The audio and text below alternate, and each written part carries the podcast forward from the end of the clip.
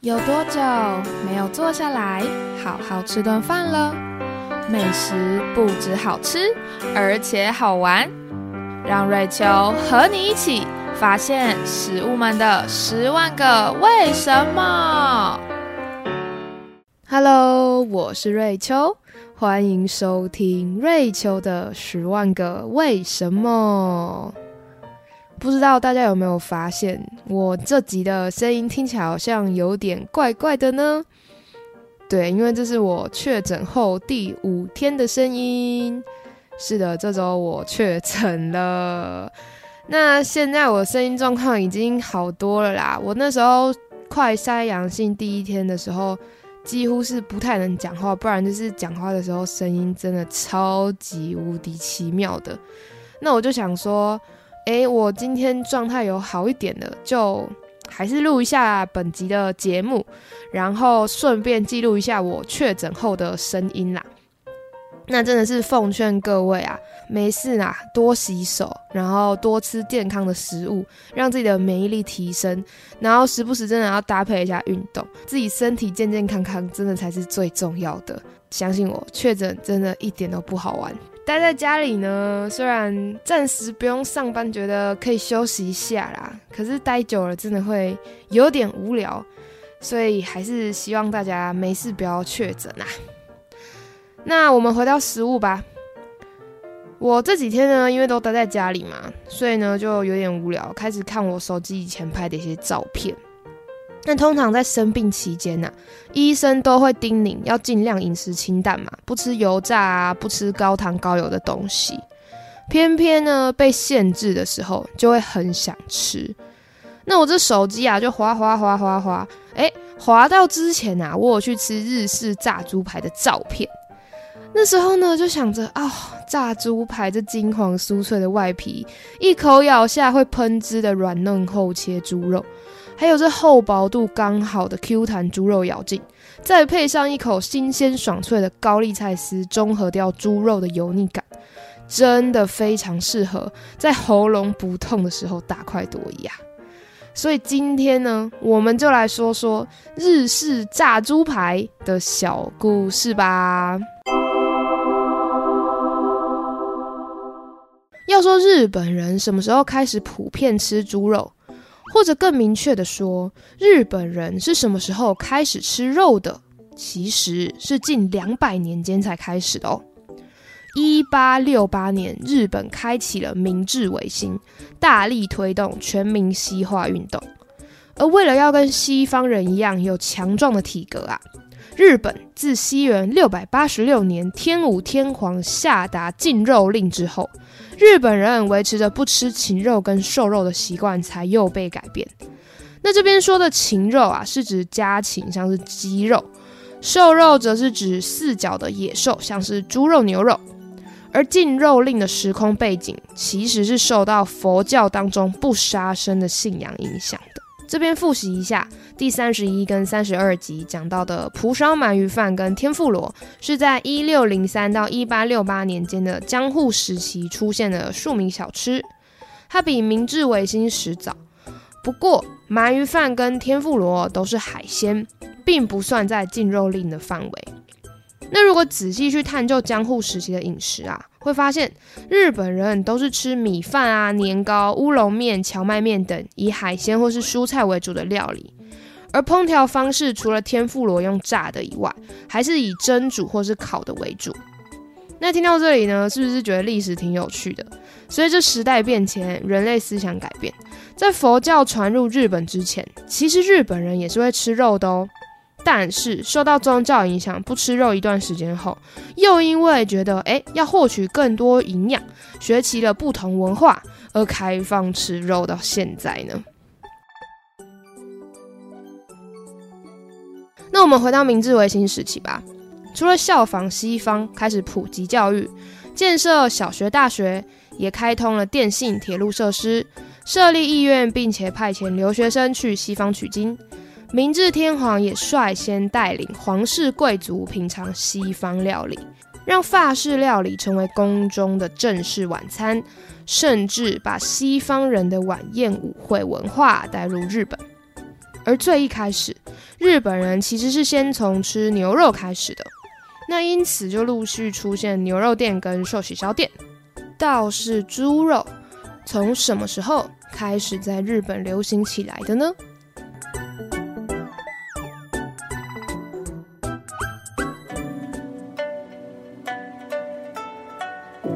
我们来到日本的江户时期，江户时期实施锁国政策，唯独开放了长崎作为通商口岸。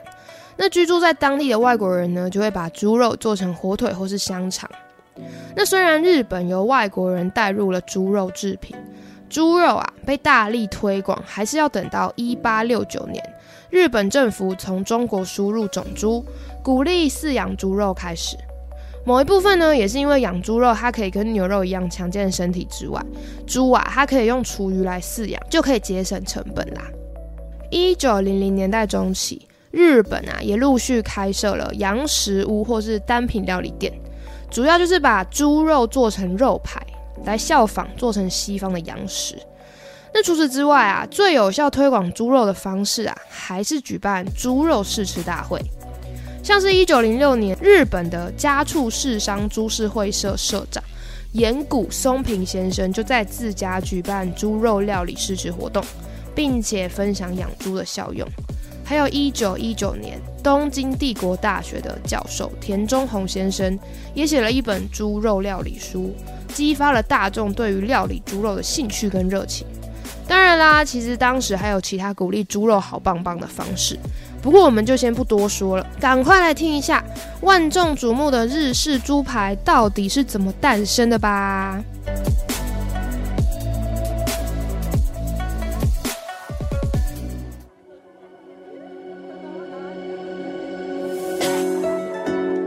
从日式猪排 Tonkatsu 的名字中啊，其实就可以看出它是一道受西方文化影响的美食。日文中 “ton” 是猪肉。Katsu 是来自英文的 cutlet 的意思，它指的啊是在肉片撒上盐、胡椒之后，再裹上小麦粉、蛋黄以及面包粉，然后用奶油煎至两面金黄的炸肉排。所以西方其实就有一些 cutlet 炸肉排的做法啦。那经过日本人的改良后呢，才变成今天的日式炸猪排。所以在我们正式进入日本的炸猪排之前，我们先来了解一下某两道西方的肉排料理是长什么样子吧。根据一八七二年的《西洋料理通》记录的油炒猪肉排，是把带骨头的猪肋肉裹上面包粉，在锅子中先撒入葱，下油之后啊，把猪肉片放入煎炒而成。而另外一款维也纳煎肉片。则是会把牛肉切成薄片，撒上盐巴、胡椒调味之后，再裹上小麦粉、蛋汁、面包粉，然后用少量的牛油煎熟的料理。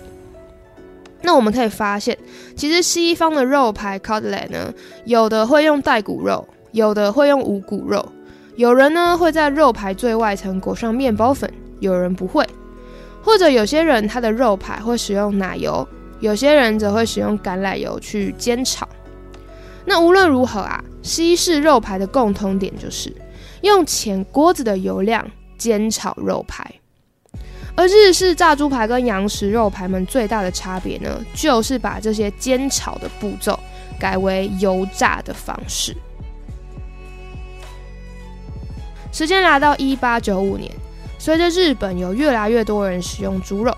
日本东京银座的练瓦亭餐厅老板木田元次郎先生就在思考如何料理猪肉排时，就想：啊喏，如果我跟处理西方人的肉排一样，用平底锅来煎，好像有点慢呢。还是我跟处理天妇罗一样，我也把猪肉裹粉下油锅来炸看看好了。那使用油锅炸猪肉啊，有几个优点。第一，猪肉因为油脂比牛肉多，用油锅炸不容易吸收炸油，就可以让猪肉在油锅中炸一段时间，均匀受热。第二，猪肉比较适合被拍打整理成扁平状，也就比较方便在油锅里面翻面料理。最特别的是啊，猪排会裹上面包粉再炸，因为面包粉比较容易吸附肉排，在油炸过程中就可以防止猪肉水分蒸发，并且不容易让肉炸到焦掉。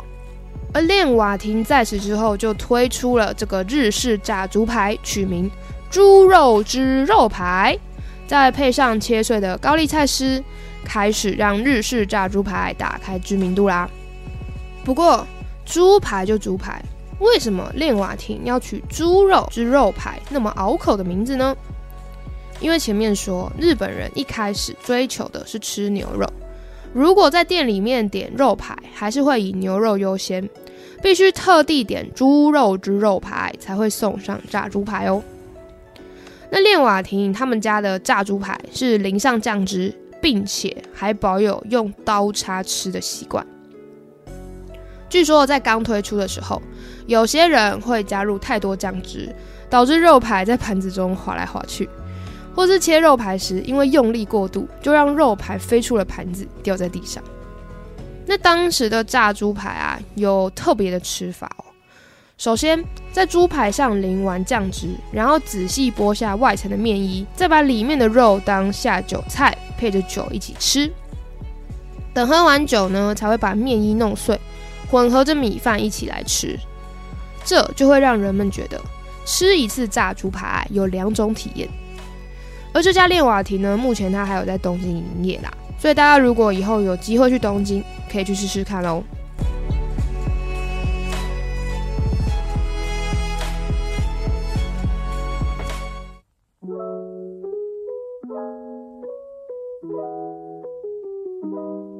虽然练瓦亭首先把西洋肉排 （cutlet） 改成炸猪排，配着高丽菜丝。不过，使用刀叉毕竟还是洋人的吃法。要到了一九二九年，东京下谷的彭继轩餐厅发明出了二点五到三公分厚的厚片日式猪排。在猪排端给客人之前，就先切成小块，方便客人用筷子品尝。从此，属于日本的日式炸猪排算是完成定型啦。那说完炸猪排，还有高丽菜丝，当然不能漏掉它搭配的猪排酱。据说炸猪排能走红的原因之一啊，要归功于改良自英国伍斯特酱汁的猪排酱。一八九八年，在日本的全国酱油大会中，伍斯特酱受到关注。日本人就觉得，哎，可以把这款混合各种新香料跟酱油、醋。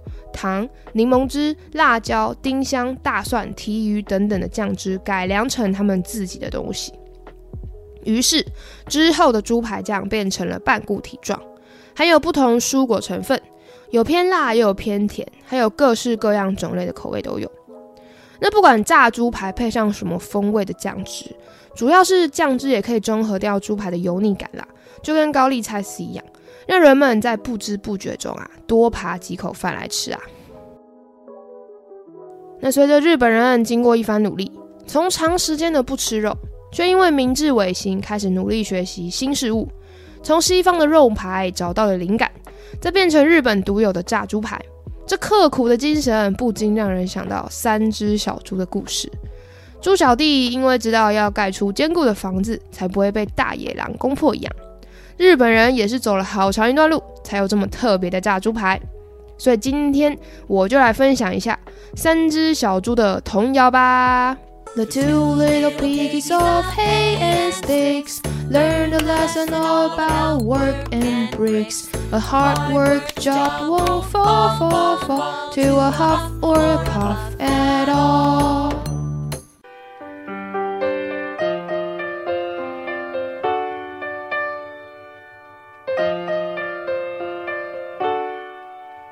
今天分享日式炸猪排的故事， 有点难想象，日本在好久以前啊，其实是不吃猪肉的。可以说，如果没有明治维新，也许现在就没有好吃的炸猪排了吧。一开始的炸猪排使用猪里脊肉，那不过如今呢，也有不同部位跟口味的炸猪排，像是猪腰内肉啊、起司猪肉或咖喱猪排等等。那大家最喜欢吃什么口味的炸猪排呢？无论如何。记得要各位喉咙状态良好的时候，再吃的炸物配着今天的故事享用哦。如果喜欢我的节目，欢迎订阅我的频道，才可以收到最新通知。也可以给我五星评论或留言，分享你们的想法，就是我做节目最大的动力。也欢迎大家也可以把脸书粉砖跟 IG 瑞秋的十万个为什么都追踪起来，就可以看到可爱的插图，还有日式炸猪排的照片，或是留言分享你们想要听什么样的美食故事给我啦。感谢大家的收听，我们下次见，拜拜。